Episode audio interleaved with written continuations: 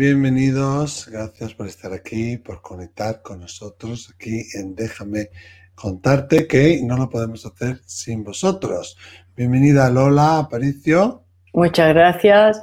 Hola, buenas tardes, buenas noches, buenos días, queridos amigos. Como dice Miquel, este programa no lo podemos hacer sin vosotros porque en base a vuestras preguntas, a vuestras dudas, a vuestros comentarios, tocamos los temas que son de vuestro interés. Lo que no hacemos son consultas particulares. Eso ya lo ha dicho Miquel porque esto es un vídeo para, compartir, ¿no? Para, estamos recibiendo, Lola, aún muchísimos mensajes de cómo está mi padre, cómo está mi madre, cómo puedo tal, cómo... Eso no podemos porque no son casos más para una consulta privada, ¿eh? Claro, Claro, claro, y aquí tratamos pues temas que puedan ser para el interés general. Por eso Ah, para ello debéis de mandar un audio pues al teléfono que aparece ahí, un audio o un vídeo al 688-736631 con el más 34 si llamáis fuera de España. Y para darle difusión a todos estos temas, yo os pediría, si os apetece, pues que os suscribáis al canal de Miquel o al mío y compartáis los vídeos para que llegue a la mayor cantidad de, personas posible y porque nuestra intención y la de los vosotros con vuestros comentarios es la de poder ayudar a otras personas que tengan también esas mismas dudas, que estén pasando por un duelo, que le haya sucedido algo inexplicable y, no tengan un referente en donde, a donde poder dirigirse. esa, es nuestra, misión. Es verdad, es nuestra misión y ayudar a comprender lo que es realmente las experiencias eh, estas sensoriales, pero realmente con una base un poquito más ya de, experiencia, ¿no? Al menos eso intentamos, intentamos hacer.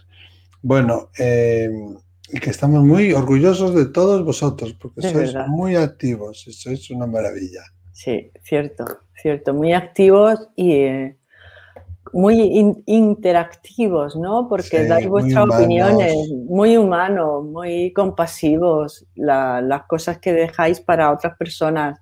A mí, yo como lo leo todo y además contesto porque me, me, llena muchísimo, como dices tú, de orgullo, de satisfacción y, y para mí esas personas que escriben pues son otros seres humanos, otras almas que están en el otro, otro lado del mundo pero gracias a esto nos podemos comunicar. claro, y también están haciendo, déjame contarte ellos. Sí. O sea que suscribiros a doctora Lola Aparicio o a Medium Miquel Izarralde. ¿eh? Porque hay otra Lola Aparicio por ahí que no es esta Lola. Hay otro Miquel Izarralde que es un sastre, que además se confunde la gente porque es de, no es de mi, de mi mismo pueblo, pero es de al lado es un sastre que la gente piensa que soy yo. No, medio Miquel Izarralde y doctora Lola Aparicio. Vamos ahora con María Vitalia. Está en Ecuador, pero es de Venezuela. Vamos a escuchar lo que nos dice María Vitalia. Hola Miquel, buenos días. Soy María Vitalia Bracho Palencia. Eh, he estado siguiéndote y he decidido pues, hacerte una pregunta de una inquietud que me, creo que desde que nací me, me agobia. Eh, mi mamá es huérfana y no nunca supo de sus padres. O sea, ella recuerda hasta los siete años que murió su mamá y su papá no supo más de ella. Nosotros somos venezolanos. Ella llegó a una ciudad de Trujillo con su mamá y su hermana y su mamá falleció y eso no, a mí no me deja en paz. Mis hermanos han asumido eso. Ella dice que no se quiere que se hable de eso. Mis hermanos han como que pasado la página. Sin embargo, yo siento que tengo como la, misión dentro de la familia de resolver eso. Y, y, quisiera saber quiénes son, dónde, por supuesto, están fallecidos. Mi mamá ya tiene 84 años, ella sí está viva. Pero yo sí quisiera que tú me ayudaras. Te lo pido de todo corazón por favor, ¿me puedes ayudar? Gracias. Un fuerte abrazo. Soy María Vitalia Bracho, una venezolana en Quito. Ahora estoy en Quito, Ecuador, por razones ya que te imaginarás. Un abrazo. Bueno, em, tiene que ser un poco difícil, ¿no? la situación, y muy dura la situación por la que ha pasado tu madre, para que no lo quiera hablar, porque cuando hay un trauma así, Lola, la gente se, se cierra muchas veces y no quieren hablar. Fíjate que ella tiene esa sensación de que ella ha venido a sanar, a ayudar, a limpiar esto, que ella tiene la misión. Hemos hablado hace poco, además, en un Déjame contarte sobre las misiones de, de, alma, puedes verlo, por favor. Y ella pide, pues, eh, un esclarecimiento, una ayuda, ¿no? Nosotros no podemos decirte aquí de dónde vienes, quiénes son tus orígenes. Si lo deseas y te quieres poner en contacto conmigo eh, personalmente a través de mi página web, yo conozco una mujer que se dedica a encontrar personas desaparecidas que quizás ella te podría ayudar. Pero yo entiendo que ella tiene como una necesidad de pertenencia, ¿no? De una necesidad de pertenecer a un clan, porque es una de las cosas más fuertes que nos sostiene en la Tierra. Yo, primero la identidad personal, ¿no? yo soy Miki, yo soy Lola, ¿no? Después la identidad social, que muchas veces digo, soy la mujer de, la viuda de, el marido de, o soy el ingeniero, soy el notario.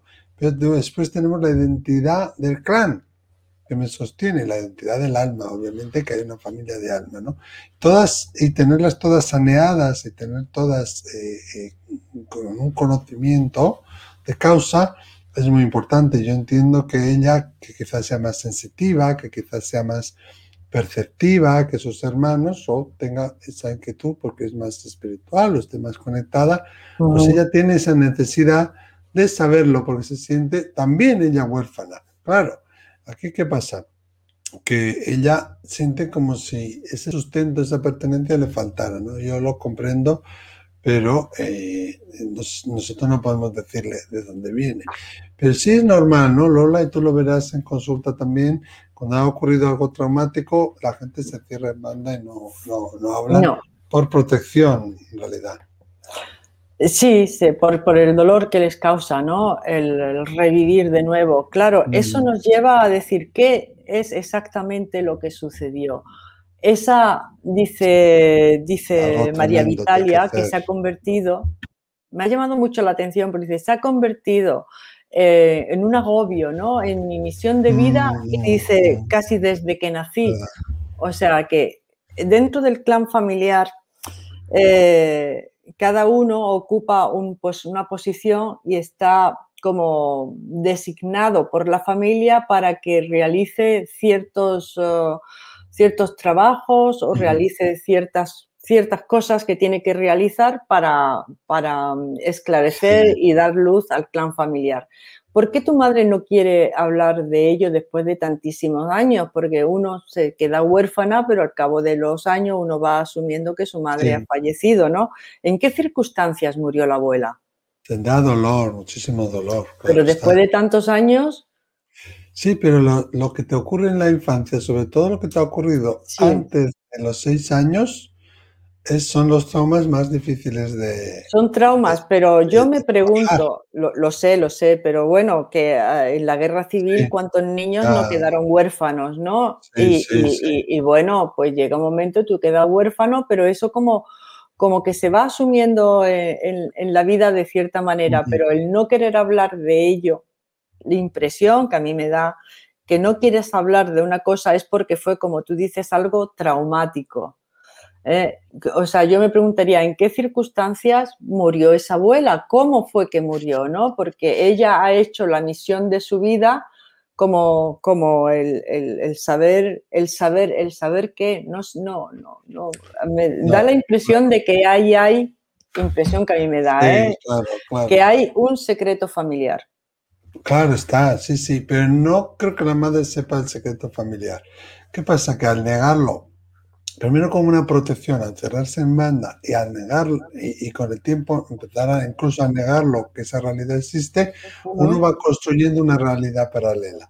Una realidad paralela que en este caso la madre ha construido y que la madre tiene seguridad en esta nueva realidad y esa seguridad la sienten también todos los hijos menos ella. Entonces, el de repente para la madre, sobre todo con esta edad, abrirse a la posibilidad de cambiar esa realidad, quizá descubrir algo que no es cierto, o quizá de compartir algo que ella sabe pero que no quiere saber, que no quiere decir, perdón, le saca de esa seguridad. Le quita esa, esa, esa, creación de vida que ha, generado durante ha hecho, lo sé. Entonces, no, no, no es fácil. Yo creo que, tiene no es fácil. negada, no lo va a poder conseguir. No, no, no, pero fíjate, Miquel, que las cosas que no se sacan a la, a la luz abiertamente, el clan tiende a repetirlas con otros miembros del clan para poder sacarlas a la luz. ¿eh? Yo, eso está, eh, es, eh, eso es así. Las cosas que mm. quedan sin resolver las saca a la luz. Y hay ciertos miembros en donde recae esa, recae esa misión, como ella dice, que tú tienes que sacar eso a la luz, porque si tú no lo sacas, lo, va a repetirse la historia, probablemente con uno de los, de los hijos, de los nietos de esta señora, ¿no? Entonces, una vez que eso se saca a la luz, ya no hay que repetir la historia. Eh, la tercera y la quinta generación suelen ser. sobre todo, lo, exactamente, los padres, o sea, los hijos, los padres proyectan en los hijos las cosas que ellos no, no han vivido ¿eh? y luego el, clan familiar designa desde que nace a uno para que, por ejemplo, eh, el hijo primogénito ¿eh? va a arrastrar, vamos a decir así, los temas emocionales del padre. Y está como designado. Si tiene el mismo nombre, que se hace mucho, pues peor. Pues fíjate, si tiene el mismo nombre más, pero el primogénito va a arrastrar en cierta mm. manera y descubrir y dar luz eh, reparar, elaborar, eh, resolver los conflictos emocionales que, tuvo el, padre. El segundo hijo, el segundo hijo, eh, viene a, los temas emocionales de la madre. el tercero, los secretos del matrimonio. O sea que cada uno. el cuarto, que soy yo, no hay. el cuarto, eh, mira, los, el cuarto. Tú eres el cuarto, pues mira, pues el cuarto se encarga de mantener unida a la familia. Claro, sobre todo, como en mi caso, cuando los padres son mayores y hay una gran diferencia de edad. Sí, hay una, exactamente. Con los otros hermanos, quiero decir. Es, pues fíjate, es el que, el que su autoestima está más vinculado a que la familia se encuentre bien y esté a gusto ¿eh? Y, además es uno, es el que más tiende a involucrarse en lo que son los secretos de familia. de toda la familia, porque es como el aglutinador. Fíjate que el número cuatro es el número de la estabilidad. Cuatro patas tiene una mesa, ¿no? El que estabiliza, ¿no? Entonces, el que estabiliza y mantiene unida a la familia. Y luego el quinto vuelve a repetir lo del primero, ¿no? Pero esos cuatro tienen asignados cierta, no quiero decir que siempre sea así, pero mm, claro, por eso tiene María Vitalia. Sistémica familiar eh, es, así. Por eso tiene María Vitalia esa necesidad de averiguar la verdad, porque ella quiere sanarlo.